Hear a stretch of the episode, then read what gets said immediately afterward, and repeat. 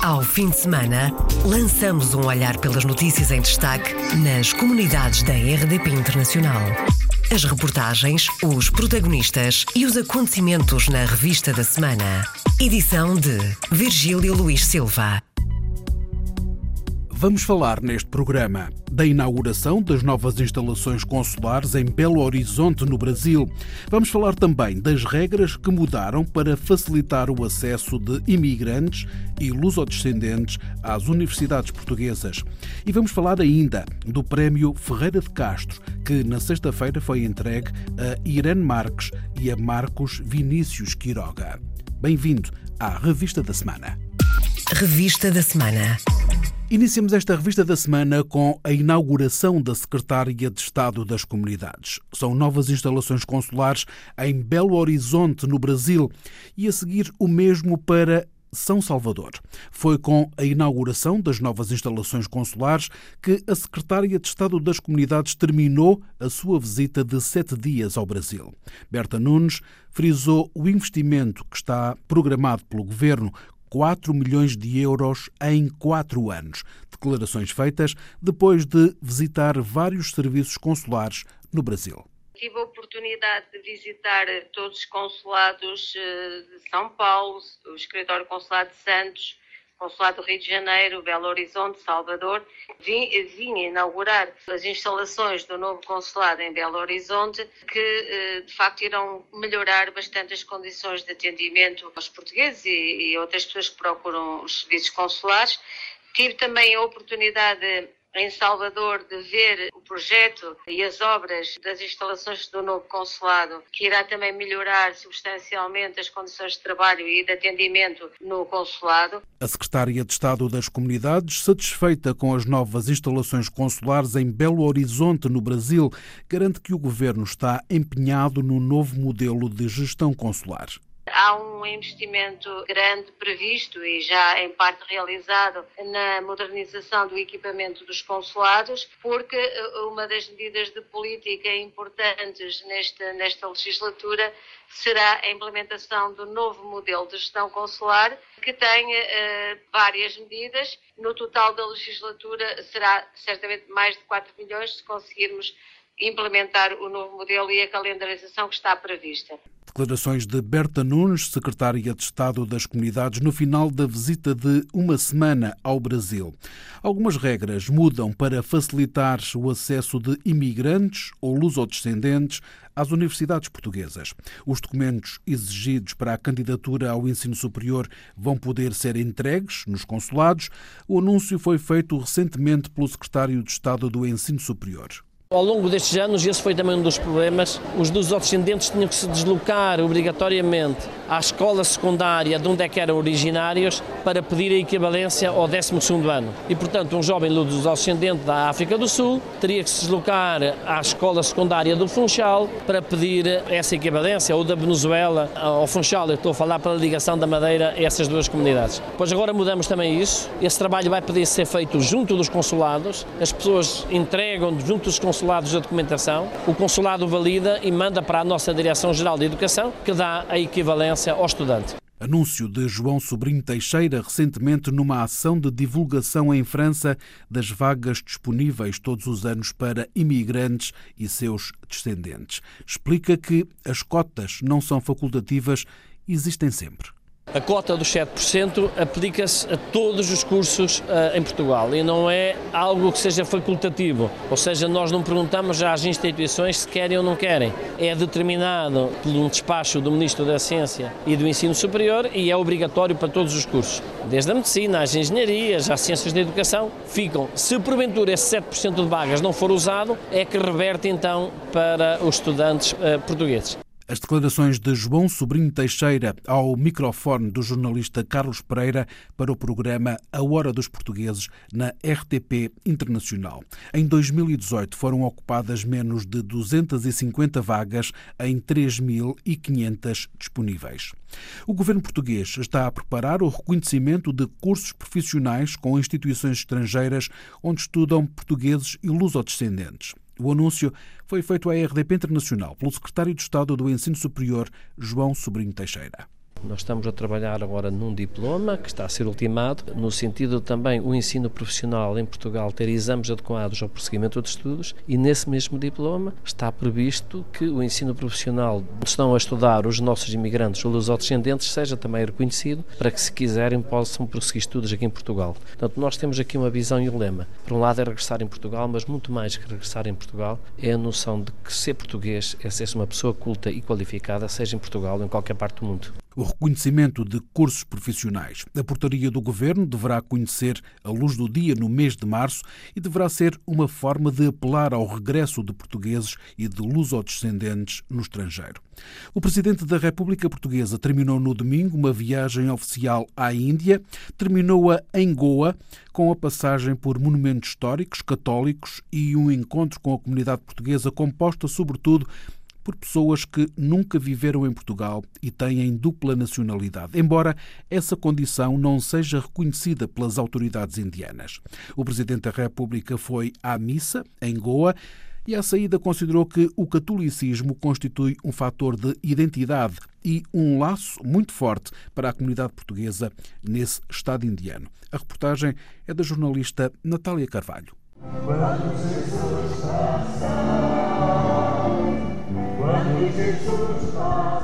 Uma ida à missa que se transformou num programa desta visita à Goa. A Assembleia, que está no meio de nós, Sua Excelência Presidente da República Portuguesa Portugal, o professor Marcelo Rebelo de Souza e a sua comitiva. O presidente levou a comitiva à missa, a única celebrada em português, na Igreja da Imaculada Conceição.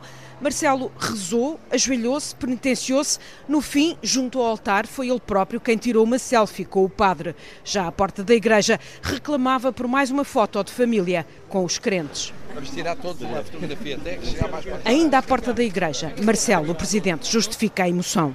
É um laço muito forte e que faz uma diferença específica e que faz desta comunidade também uma comunidade eh, muito especial no quadro das comunidades portuguesas espalhadas pelo mundo. Mais tarde, já no almoço com a comunidade, sentiu necessidade de voltar a justificar porque é que um momento que era privado se transformou em agenda oficial. E sendo verdade que o Estado português não é hoje um Estado confessional, também é verdade que é importante ver como aqui em Goa se cruzou de forma especial uma determinada fé com a maneira de ser português.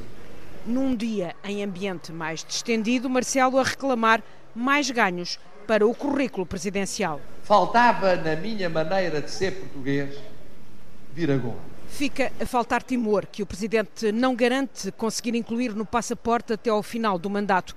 Desta viagem, na autoavaliação do Presidente, melhor era impossível. Eu diria que é missão cumprida.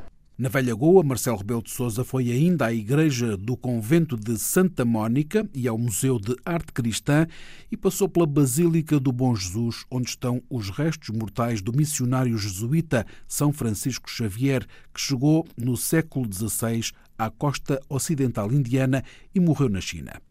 Inaceitável. É desta forma que o ministro dos Negócios Estrangeiros classificou a suspensão de voos da TAP para Caracas durante os próximos três meses. A companhia aérea portuguesa é acusada de permitir ao tio de Juan Guaidó o transporte de materiais explosivos para a Venezuela, algo que foi desmentido pela transportadora. Entrevistado pela Antena 1, o ministro dos Negócios Estrangeiros, Augusto Santos Silva, garante que vai contestar esta proibição de voos com todos os meios que estiverem ao alcance do governo português. Nós uh, utilizaremos todos, e já estamos, aliás, a pôr em marcha, todos os meios diplomáticos ao nosso uh, dispor para ver se conseguimos que esta suspensão uh, seja levantada. Porque é do interesse de todos é do interesse de Portugal, por causa da comunidade portuguesa vastíssima que vive na Venezuela. E é do interesse da Venezuela, que tem todo o interesse em manter ligações com o mundo e que tem hoje no voo regular entre Lisboa e Caracas uma das poucas ligações que a mantêm articulada com o mundo. O ministro dos Negócios Estrangeiros lamenta a decisão do governo venezuelano de travar as ligações aéreas entre Lisboa e Caracas. Augusto Santos Silva diz que os prejudicados vão ser os portugueses que vivem naquele país e que precisam do serviço da TAP. A companhia aérea portuguesa é uma das poucas companhias do mundo que ainda voa regularmente para Caracas prestando assim um serviço não só à comunidade portuguesa e luso-descendente, como também a todos os venezuelanos. Uh, e é inamistosa porque o objetivo essencial, ou o efeito essencial desta medida é prejudicar os portugueses que vivem na Venezuela e eh, todos nós sabemos que os portugueses que vivem na Venezuela se caracterizam pela sua excelente integração, e pelo contributo enorme que dão eh, para aquele país. O ministro dos Negócios Estrangeiros, ouvido na terça-feira de manhã pela Antena 1 sobre a decisão das autoridades venezuelanas de suspenderem os voos da TAP para Caracas. Os portugueses vão ser prejudicados pela decisão das autoridades venezuelanas, mas algo do género já se anunciava há muito. É desta forma que Milú Almeida, conselheira das comunidades pela Venezuela, comenta a situação à RDP Internacional. Isto é crónica de uma morte anunciada. Eu já estava à espera de qualquer medida desta, vindo de quem vem desse regime. Eles tinham que, pronto, eles não são nada coerentes, mas nesta altura têm que ter alguma coerência. Ora, em vista de que eles estão a acusar a TAP de ter deixado passar eh, substâncias explosivas, tudo isto que é mentira, mas pronto, têm essa acusação infundada. Pois eles tinham que, pronto, demonstrar e fazer alguma medida deste género. Agora, que isto representa um problema para a comunidade portuguesa, sim, representa tanto a que está lá como a que está aqui. E obviamente que vai representar também um problema para a TAP, porque tem que reubicar todos os passageiros que estavam nestes voos em outros voos. Para nós é problemático, mas nada que não tenha solução, porque se não podes vir na TAP, vens noutra linha. Em todo caso, quem está a sofrer mais com esta medida ainda é mais a linha aérea que o próprio passageiro. Milu de Almeida, conselheira das comunidades portuguesas, em declarações à RDP Internacional a propósito da polémica a envolver a TAP e com a suspensão por três meses dos voos para Caracas. Ainda esta semana, a TAP fez saber que está a avaliar soluções para os milhares de passageiros que tinham voos marcados para a Venezuela nos próximos meses. Para já, encaminhou alguns clientes para voos noutras companhias aéreas. Outra solução pode ser o reembolso do valor das passagens. O Dia Mundial da Língua Portuguesa, que vai ser celebrado pela primeira vez no dia 5 de maio, é uma das apostas do Plano de Ação Cultural Externa para 2020. O dia que já era da língua portuguesa e das culturas lusófonas, agora com a decisão da Unesco, vai ter programação reforçada pela projeção mundial.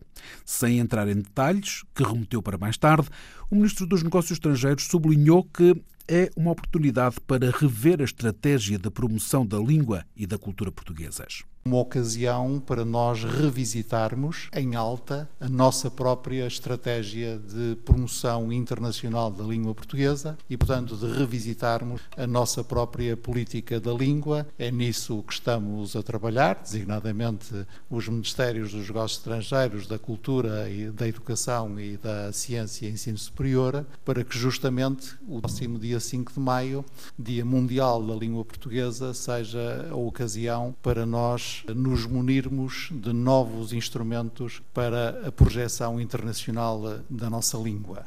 Como a nossa língua, mas também como uma grande língua internacional de comunicação e também como uma língua de cultura. O Ministro dos Negócios Estrangeiros anunciou na edição deste ano um novo estudo sobre o valor económico e cultural da língua portuguesa, mas desta vez acompanhado da língua espanhola editado este ano um novo estudo sobre o valor económico global da língua portuguesa, agora feito entre o Instituto Camões e o Instituto Cervantes e, portanto, feito como um estudo sobre o valor económico das duas línguas ibéricas. A Ministra da Cultura, Graça Fonseca, na apresentação do Plano de Ação Cultural Externa para este ano, fez o balanço do Programa de Ação Cultural Externa do ano passado. 92 projetos em 16 países foram da responsabilidade do Movimento Associativo Português. No total, 1.850 iniciativas em 84 países em todo o mundo. Este apoio aos associativismo na diáspora, em 2019, teve um grande aumento, quer do número de iniciativas que foram apoiadas através do Programa de Ação Cultural Externa, quer através do montante financeiro que foi uh, dado a estas diferentes iniciativas. Ao longo de 2019 foram apoiadas 92 iniciativas, 92 projetos em 16 países, no valor de cerca de 600 mil euros a estas diferentes iniciativas. Isto representa um aumento superior a 90% no valor eh, de apoio a estas iniciativas. Aqui destacámos algumas na Alemanha, Brasil, França, Suécia, entre muitas outras que existem, como podem ver, vão do cinema ao teatro e, portanto, são iniciativas nos diferentes domínios artísticos, mais uma vez, eh, e que fundamentalmente têm sua origem, sua dinâmica nas comunidades portuguesas em diferentes partes do mundo a ação cultural externa para este ano de 2020. O plano indicativo foi apresentado na quarta-feira no Palácio das Necessidades pelo Ministro dos Negócios Estrangeiros Augusto Santos Silva e pela Ministra da Cultura Graça Fonseca. É conselheiro municipal em Genebra, na Suíça, e vai recandidatar-se às próximas eleições municipais a 15 de março. Stephen Francisco é luso-descendente, Nasceu em Genebra, onde é professor de História e de Francês e é também presidente da Missão Católica de Língua Portuguesa. Steven Francisco diz que concorre a estas eleições para tentar criar mais oportunidades para as pessoas e vai olhar especialmente para desempregados com mais de 50 anos e para as famílias necessitadas que queiram praticar desporto. Sobre o desporto, Aqui há muita disparidade e desigualdade a nível de finanças, pronto, digamos, e nem todas as famílias têm acesso a mesma, digamos, aos mesmos serviços. E eu propus uma opção que se chama o cheque de desporto, que seria dar uma ajuda pelo Estado às famílias que mais necessitam, porque há muitas famílias aqui que vivem acima do nível de pobreza, mas mesmo estão na classe média muito baixa. E seria uma possibilidade para essas famílias não estarem a suportar o custo da vida e o acesso às instalações desportivas. Por isso, o cheque de desporto seria uma ajuda. Já existe em várias outras regiões na Suíça, portanto, e até em Genebra, em outras comunas, portanto, não seria uma primeira. Seria só fazer o modelo, mas aqui em Genebra. Depois, a nível de emprego, seria então que a Vila de Genebra, porque há duas situações, há o Estado, que é o cantão, e é depois a Vila de Genebra, para onde eu sou candidato, para então ir buscar pessoas que estão uh, no desemprego, fazer com que as pessoas com mais de 50 anos, com qualificações, não fiquem excluídas do sistema profissional. Steven Francisco é um luso-descendente que vai recandidatar-se para o cargo de Conselheiro Municipal de Genebra, um cargo correspondente ao deputado municipal em Portugal. As eleições estão marcadas para 15 de março e há mais 40 candidatos de origem portuguesa em municípios do cantão de Genebra. Os portugueses residentes no Reino Unido não devem ser afetados pela nova política de imigração do governo britânico que pretende reduzir a entrada de estrangeiros no país. As novas regras foram apresentadas esta semana para ir trabalhar para o país a partir do próximo ano só trabalhadores qualificados que saibam falar inglês e que tenham garantido um salário mínimo de 30 mil euros ao ano. Na opinião do Conselheiro das Comunidades Portuguesas em Londres, as novas regras não devem afetar quem já trabalha no Reino Unido. Paula Machado. Regras que não vão afetar os portugueses, mesmo que não tenham autorização de residência, explica o Conselheiro das Comunidades António Cunha para acrescentar que basta ter o número da Segurança Social. Quem está no Reino Unido, automaticamente, já tem um número da Segurança Social. Já trabalham. Quando se preenche o termo de residência e tudo mais, eles querem saber isso tudo, que é aí que eles vão ver se realmente trabalham, se não trabalham, quanto tempo é que trabalharam, aonde é que trabalharam, que descontos é que fizeram. E agora é preciso ver pessoas que estão à espera da reforma e estão à espera disso tudo. Portanto, aos que cá estão não vai haver grande implicação. Mas quanto às novas medidas ainda pouco conhecidas e que só deverão entrar em vigor no próximo ano, já há exceções. Estive a falar com um MP aqui da Câmara de Number e até me comecei a rir para ele. Agora vai-me dar na cabeça, vou abrir um restaurante português. Que é, vou arranjar um chefe para a cozinha de um restaurante português. Um inglês? Um indiano? Ou quem é que vai trabalhar para lá? Ah, não, não. Isso não trabalha assim. Então, se é um restaurante português, tu podes trazer chefe de cozinha de Portugal, de do momento que justifique que o ordenado dele é para cima de 25 mil libras, esse é um caso à parte, ou seja, ele mesmo nesses casos não necessita até de falar o inglês. Quanto à possibilidade do aumento de imigração portuguesa de última hora, António Cunha não acredita, porque o Reino Unido já não é o que era. E a propósito refere que na comunicação social inglesa ter um ordenado anual acima das 25.600 libras é mesmo só para imigrantes. Passa hoje nas notícias aqui é que a imigração, porque é que consegue viver em Londres com 25 mil libras? E os ingleses a responder, nós aqui não conseguimos viver com 25 mil libras. E eles respondem, pois não, porque os imigrantes juntam-se 10 ou 15 ou 20 e vivem todos numa casa. Dividem a renda e as despesas por todos. E conseguem ganhar mais. António Cunha, conselheiro das comunidades sobre as novas regras do governo britânico para imigrantes. O governo britânico apresenta novas regras para imigrantes, saber inglês, ter uma oferta de trabalho de uma empresa reconhecida como empregador pelo Ministério do Trabalho e ganhar acima de 25.600 libras por ano, qualquer coisa como 30 mil euros. Encerramos esta revista da semana com Irene Marques, a viver em Toronto, e Marcos Vinícius Quiroga, lusodescendente, a viver no Brasil. São os dois vencedores da primeira edição do Prémio Ferreira de Castro. O prémio, destinado a reforçar os vínculos de pertença à língua e cultura portuguesas, foi entregue na sexta-feira, ao fim do dia, na Biblioteca Municipal de Oliveira de Azeméis, na presença da Secretária de Estado das Comunidades Portuguesas. Uma Casa no Mundo, um romance autobiográfico e histórico, é assim que define a autora, Irene Marques, o livro que foi premiado. Guerra colonial e imigração são os temas em pano de fundo. Autobiográfica no sentido em que eu acho que usei como pano de fundo a, a, minha aldeia, recriei aquela situação, aquela aldeia, a minha família, portanto trata-se de uma família com 10 filhos, é o meu caso. A minha mãe teve 10 filhos, eu sou a mais nova. Tive dois irmãos que andaram na guerra colonial e tive uh, dois que emigraram. Portanto, as personagens desse romance têm a ver com essa questão da imigração e da guerra colonial. A história é contada da perspectiva da Lucena, é uma rapariga, a personagem principal, que conta a história, a narradora, e é a única da família e o irmão, tem um problema, um atraso mental, são eles os únicos que ficam na aldeia. Portanto, os outros imigram todos. Ou imigram ou vão para a guerra. Ou vão para a guerra e depois fogem da guerra, desertam da prosa para a poesia de Marcos Vinícius Quiroga, o livro premiado é Não Viajarei por Nenhuma Espanha. A inspiração, diz-nos o autor, foi dada por Dom Quixote. O personagem Cervantes, Don Quixote, foi isso que deu origem ao livro. Depois eu acrescentei poemas que fazem referências a outros artistas da Espanha. Buñuel no cinema, Garcia Lorca na, na, na literatura. Há um, um, pintor que não é espanhol, mas que esteve lá, que era eu grego, né, obviamente grego. Mas o que me motivou foi falar sobre Don Quixote, que não é um personagem exclusivamente espanhol, né? acho que é um personagem da literatura ocidental. E por uma coincidência, agora uma semana eu vi que o quarto em que nasceu e morreu Dom Pedro IV, ou Dom Pedro I, era quarto Dom Quixote. Então, o que mostra que, esse, que esse personagem tem uma influência grande na nossa cultura. O livro tem essa unidade temática e se propõe a discutir essa figura tão emblemática da nossa literatura e da nossa cultura, que era Don Quixote. Dois vencedores execo da primeira edição do Prémio de Imprensa Nacional Casa da Moeda Ferreira de Castro. Os trabalhos distinguidos foram escolhidos de entre mais de 70 candidaturas, cujas proveniências foram muito variadas. O Prémio Ferreira de Castro é uma oportunidade para o público e escritores, diz a Secretária de Estado das Comunidades, Berta Nunes.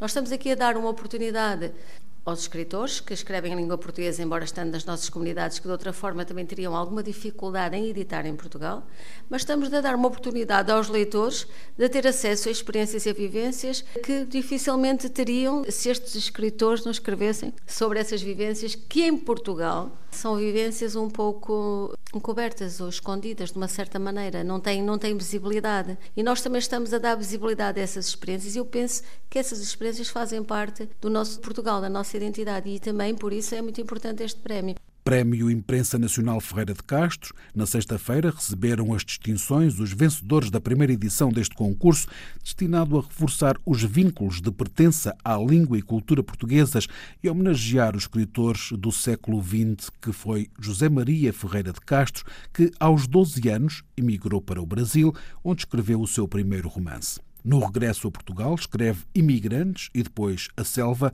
uma das suas obras-primas. Fechamos assim esta revista da semana. Ao fim de semana, lançamos um olhar pelas notícias em destaque nas comunidades da RDP Internacional. As reportagens, os protagonistas e os acontecimentos na revista da semana. Edição de Virgílio Luís Silva.